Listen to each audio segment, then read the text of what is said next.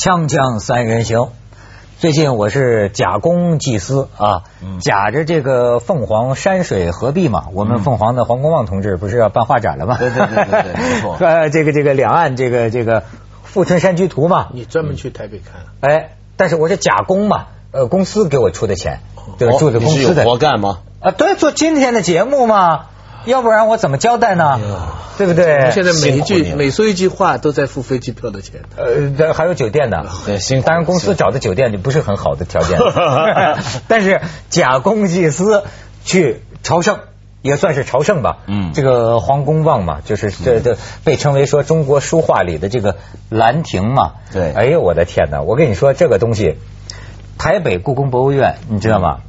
我六点半，他们说晚早上去6点半。不是晚上，啊。说白天人山人海排队就看这个画，那晚上晚上说六点半以后啊，开到八点半，周末开到晚上八点半，这样的话说晚上他们都吃晚饭了，那那没人排队。那朋友朋友说那个时候去看，好，我就去看，排了两个小时的队。人家博物博物馆做工作，我发现人家这个服务啊做的也很细致。你一来，啪就有一个很漂亮的小姐就过来了，说啊，您现在在这儿排，您自己考虑一下，这个队啊要两个小时啊。我说两个小时，六点半到八点半不是该走人了？他说是啊，也就看一会儿。说你排不排啊？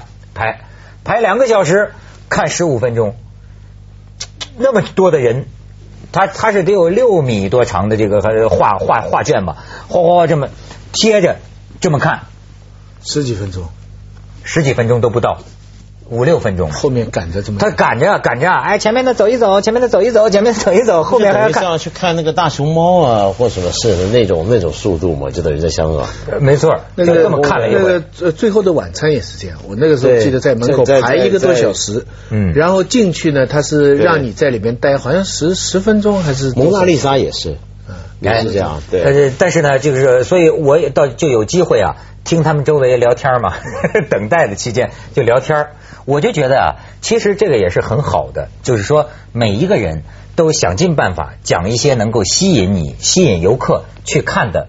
故事，嗯对吧？比如说，哎呀，这这咱这听的耳朵都长油了，这是什么？这个人呐、什么吴红玉太喜欢了，临死前呐、要烧了他，把让他跟他陪葬。结果他侄子哎以假换真，呃扔了个假的，把真的换出来，所以烧成了两截儿。对所以今天看到的就是圣山图从此现在变成两岸的一个佳话，两岸佳话。所以你发现这个世界上很多事儿啊，我就发现了上应天数的事儿啊，往往是个相反的关系。相反，比如说啊，如果假模假式真拿这个当成一个象征的话，嗯，从这个土地面积上讲啊，嗯圣山图本来比较符合台湾的体量，对对对，对吧？吴用诗卷呢，本来应该比较符合大陆的体量，对但是你知道命数就是这样，那吊诡，它常常是大部分在台北，它常常反过来，就是说最小的一段呢在大陆，但最大的一段呢五十这个。圣山图是五十几公分是吧？对，就这么大，就就这么大一块，很窄，就这么一块啊。对，所以所以这个就很有意思。当然呢，呃呃，还有一些人就是讲了，你看那个小人儿，看小人儿，小人儿看见了都钓鱼呢，是吧？哈，就是呃，一切的都在呃，包括我以前去故宫博物院看的那个，就是宋画，就是范宽的这个《西山行旅图》，也是这导游领着这个游客，呃，他在找，你看见看见那个范宽两个字吗？大家找，哎，在那个树丛里，在什么地方啊？啊，找着了，很开心，对吧？这这个大中华，哎大大中华 那样世博会看《清明上河》电子版《节目上河图》一样。对啊，然后咱们凤凰很多的节目就在呃讲啊，这个画的这个这个历史啊，它的象征两岸的这种，不管是各种两岸一家亲呐、种种种意义哈、都讲了很多很多这种传奇故事啊，这个都非常好。你不管因为什么原因，你去看那总是好的，对吧？但是呢，我未免呢也会觉得，就是说。这个真正的本呐、你要去看千里迢迢万里迢迢，你要能欣赏，你要真能欣赏啊，那是有福气的人，对吗？嗯，那你不能真欣赏呢？说实在话，看看也很好，可惜无缘对面不相识。嗯，有的人是千里有缘来相会啊。你比如有些人，他真懂的人呢、像我的一些老师们，他可能从北京专门去看，嗯对吧？那这千里隔着一千里我也去看。嗯可是呢，如果没有这个这个学习的人，对吧？你比如说普通的很多台北市民，那么也也去看，这是一件盛事，对吧？可是毕竟照我个人的感觉，你是无缘对面不相识啊。就是说，那你看你你觉得好吗？好在哪儿呢？但要没有专家告诉我们，我们哪分得出来呀？对，对不对？别说我们了，那不是那个那个乾隆那个 弄了以后两百年，那么多画家都在后面都这个真假都这个那个叫仇那个子明呃子明卷卷子明卷跟吴用诗卷，他这个乾隆还说这个吴用诗卷好仿的好，对不对？他也说是好话，仿的好。当时朝廷上下这个呃举国精英，当时中国 GDP 全世界第一，一流超级大国，谁说一句什么？然后两百年大家还不都是这样对着眼看，直到今天到了民国的时候，才有人说哦，原来这个是真，这个是假。我看这些话的时候啊，我说实在话，我常常对自己的能力有一个反省。嗯，不看旁边的说明，你你哪知道这莫奈跟一个名字差不多，拼错一个字，我我我我搞错了，以为他是莫奈，欣赏半天，哦，回来他不是莫奈，哎，哦对，我对他的信仰就是，你看我们的水平就是，所以在这个时候我就发现没有知识啊，就觉得自己。文文文道，你你你对这件盛世怎么看？我没什么特别看法，嗯因为当然我也很想去看这个所谓合璧起来是怎么样。嗯但是因为无用诗卷我以前就看过啊在台北在在台北就看过。那我当然这回合起来，我现在觉得这事儿有点被炒成是一个社会事件、政治事件。嗯多于是一个文化上的什么东西了。嗯嗯就如果你真的要欣赏黄公望这幅画的话，我倒觉得，呃，就算分开两边，两边各自去看了，嗯，其实也不会有太大的这个分别。对。无用诗卷是三米多是吧？对，六米多，哦，六米多，六米多，一个是半米，就是等于是呃比例是这样的。这这烧烧烧成两段，但这个啊根本就，我个人觉得啊，这个就真的是无所谓。就像像在徐老师说的，我跟你说，我就有时候觉得咱们这个世界啊，很悲哀的一个地方啊，就是大多数的问题。为什么哈、各行各业的老师傅都能告诉你，不管哪一个事情，真正懂的总是少数人。嗯，大部分人我们都是凑热闹都是终其一生啊，朦朦胧胧。你别，你比如说啊，我们说谁是中国最好的画家，我们知道有几个名字。可是我告诉你，懂的人他知道他不是啊，他是欺世盗名啊。可是呢，大多数人就有这么悲哀啊，就觉得哎呀，那他是最中国最牛牛的画家，你一辈子就在这个骗子里面，你知道吗？好好比你刚才说，你说这个乾隆，实际上这懂行的老师跟我讲呢，乾隆真正的这个这个这个这个这个眼光啊，比不过康熙，比不过雍正啊，嗯嗯他只不过算是一个什么呢？集大成的，他感兴趣，啊，他编书，而且他是大张旗鼓，而且他他怎么合合成，对吧？但是真正他这个鉴赏鉴定，他的这个眼光见地，未必比得过康熙、雍正。康熙、雍正收的东西，很多行家看起来那是眼光很高的。所以你看，没有人告诉你。你也是不知道，你就以为中国历史上最懂书画的那就是乾隆吧，对吧？所以很多谬误，咱们先去下广告，锵锵三人行，广告之后见。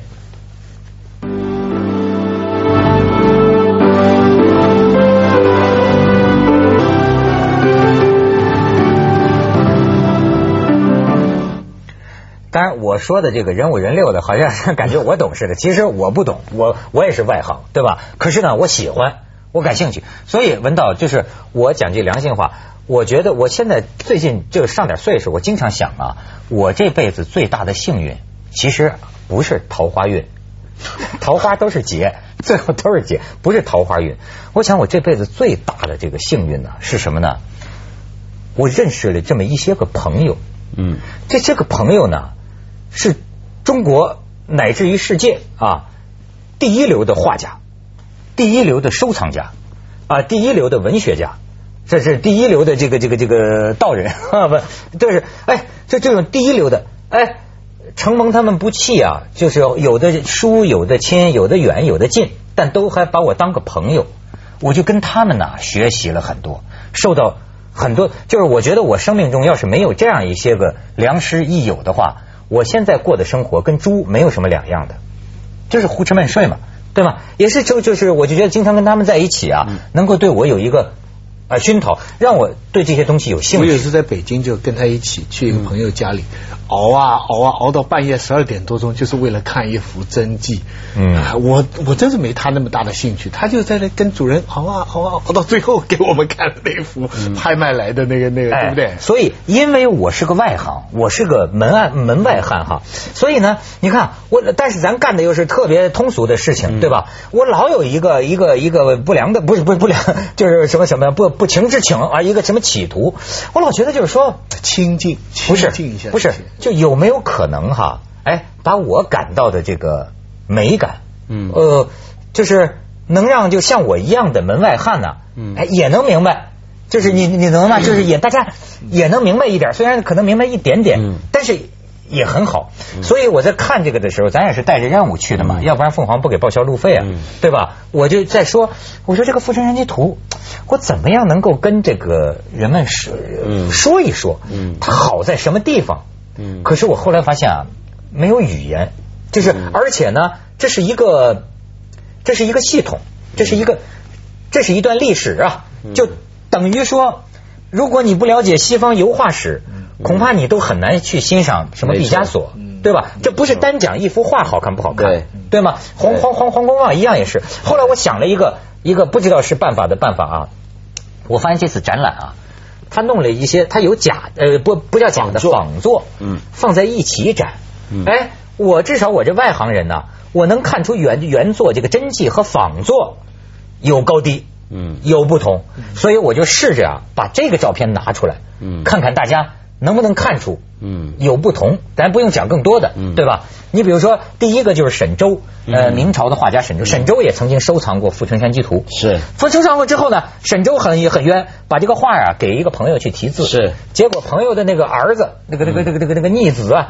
对就拿拿去卖了。对沈周很气愤，说我也买不回来了。对买不回来，你想爱到什么程度？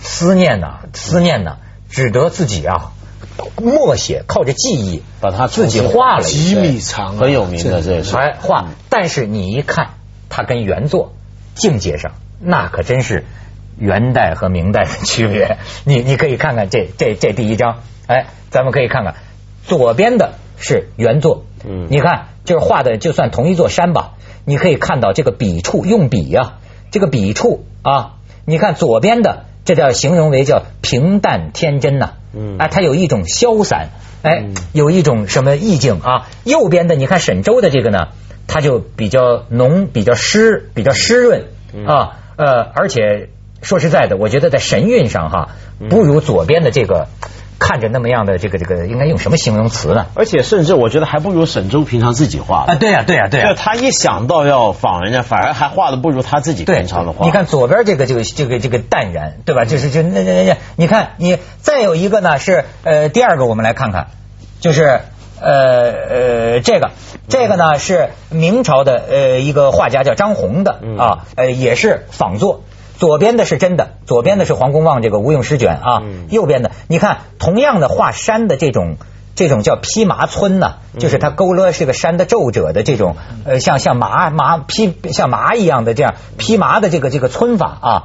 你看右边的明代画家的这个和左边的这个呢，就差着点儿嗯差着点意思，但是差点什么意思呢？我也说不出来。再再看第第第第第第三个，你看这个啊，你注意左边画面的右右角，右角就是水和山相接的部分啊，和右边画面的左角也是山和水相接的部分，左边是真的。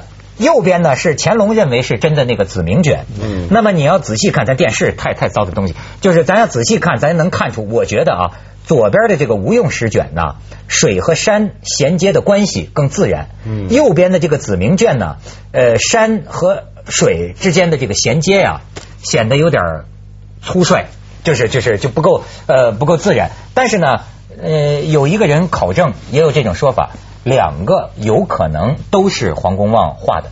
嗯。呃，因为就像画粉本，就是他们说就就我知道。有草稿一样，就也可能有有的画，一个画家不止画一幅，对。但，那个对。真迹是最的。是最好的完成的这个作七十九岁画的，又画了三四年，还画两幅，行吗？哎？中国画家有可能一个画儿他不见得只画一幅，他所谓画几年啊，嗯。有时候有些画家一个画画几年的意思，他一来断断续续，二来就是画了很多，嗯，就画了很多还没定稿。那其实很有可能哪一个版本他都不一定满意，因为有时候他可能画了这个版本，他觉得这个版本的这个好，那个版本的那个好，你有时候很难决定定稿的。就我不知道中国画怎么样，洋画常常有这个状状况嗯，就一幅画会有好几个本的。对，嗯那个那个那个莫奈画那个稻草垛，对啊不同的时。在有一次芝加哥展览，就把全世界的稻草垛全部集合起来，还没有全部，大部分集合起来，十几幅在一个展厅，是啊，就真等于是壮观。就是说，你可以知道五点钟、六点钟、七点钟，就是是它不同的这个光彩的变化。哎我我我我觉得像你们刚才讲这个话，比如说说当年的皇帝的口味怎么样啊？嗯我觉得康熙蛮惨的，就不是不是康熙，乾隆蛮惨的。乾隆惨在什么地方呢？就是你想想看，他这样的一个人，他又爱好这个东西，呃，他的鉴赏力明明不是太高，但是问题是，他为什么那么有自信？就因为他是皇帝，旁边的人也都不好意思说，也都不敢开口说。这让我想想，其实我今天有时候见到也有些人是这样，一些富豪或者一些领导。其实你明明看出来他的文学艺术鉴赏口味是不行的，嗯但是他说这个好那个好，然后旁边的人一帮学者老师，哎，一帮大师在旁边对，然后那那也你真没办法，这种人真的是历来都很多，而且历来很凄凉。赵高嘛，指鹿为马的故事，当时就说说马，皇帝说那是个马，你就得说鹿那那就是个马。我看王国望这幅画的整个过历史，中间这一个片段，我也是想了很久的。就当乾隆说这个是好，全体大臣那些有很多都是都没办法的人，嗯都没办法，在那里都没办法。今天其实也还是这样，我所以说他们说反而而是救了这幅画嘛。乾隆写了恨不得这八百首诗，在他认为真的要不然的话，吴用诗卷也给他也写给他毁了。写毁了。锵锵三人行广告之后见。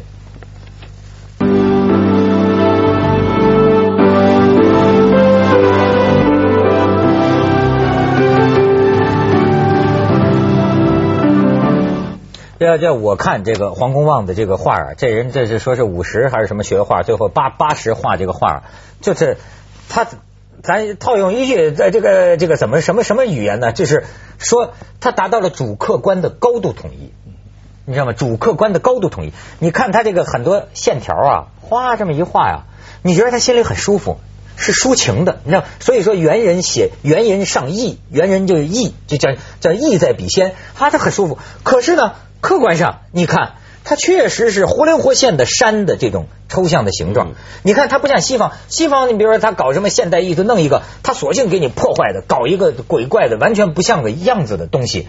他认为那个是他主观的一种挥发，对吧？但是你看中国要不是追求天人之际嘛，天人合一，就是说它又是主观的，哎，但是呢又是客观的，又是心象，这又是物象。就在他画画的这个桐庐啊，嗯。这个富春江边上，我我去的时候是跟一个美学家叫蒋孔阳，哦。还有我的老师嗯。钱谷荣一起去的，嗯。我们一起。我记得在船上我还问了他一个问题，这个问题到现在我还没找到答案。嗯，我问蒋先生，我说我说我们很多艺术，比方说画人，我们都是画最典型的，就是最和谐、平就是对称、光彩，就是说这个才是美，它是美学嘛。为什么对山，我们一定要看到怪的山才是美呢？嗯，典型的山就是那种最大量出现的山，我们并不觉得是美呢。嗯，我也忘了蒋先生怎么回答我的，反正我到现在这个问题都没解，哎，还没解出来这个。中国有个成语叫“胸中有丘壑”，这大家知道吗？胸中丘壑，嗯或者是咱说说的俗气点，就胸中有城府，对吧？假如你把城府、把丘壑当成某种山水，你想他这个画家，嗯他这一辈子他就是他要把，你看他画出来的这个山呐、这个山是什么样子的？这个山是什么格局？这个山是什么气势？无不反映了这个人内心的东西啊。嗯这个人内心老辣，出来的山就老辣呀。对吧？内心婉约出来的山可能就明明明明明明秀啊，它是新的嗯，一种反应，所以画的不是任何一座真的山。当然，当然我看青山多妩媚哎，料青山见我应如是。对，这是一个基本道理。但是还有很多地方不是这样啊，只有在山上面，我这个这个我一直都没到现在没想通这个不。过我不知道，因为中国人从来对山水的欣赏啊，跟世界上其他地方的人都非常不一样。嗯，就是我们看山水，比如说我常常举一个例子，比如说像呃呃西方人，他们去游山玩水，他们那个山上绝对不题字，嗯，绝对不刻石。中国人呢是非常没有自然保护观念的，嗯一座泰山我们是茅山全人跟刻满了，对对不对？嗯但是这很有意思，就是说为什么我们会这么做，老外不这么做呢？就对他们来讲，那个自然跟他们是隔绝开来的，对所以他才说保护自然，让他们保持原样。对对中国人来讲，哎呀，这山好。我得把它怎么写出来，还还刻上去，好让后头来来你看对不对？我说的对吧？然后我们我们看到的名山上面要没有一些名字，我们还不不大满足呢。哎登对泰山最重要就是要有些字。看碑，所以你看中国的山水有什么特色呀？它好像被人文化过。对没错你知道，我记得有个画家说法，好像张大千，这说法很有意思。他说走遍世界各地，他觉得最美的山水在中国，但当然有点假模假式。但是呢，西方你看，我这美国的那个大山呢，原始性很强，都是原始的雄壮巨大的山。但是你看中国的这个黄山，像个大盆景啊。嗯，他真的怪不得说中国画家说九上像黄宾虹还是谁九上黄山，他就说这个就跟他的山水画是一样的，像人工天工像人弄出来的。然后呢，他看一万遍之后，他不看，他自己画一个黄山，可能跟真的黄山但不一样。中国有一万座山，黄山只有一两座。接着下来为您播出珍宝总动员。没错，有一些山的历史。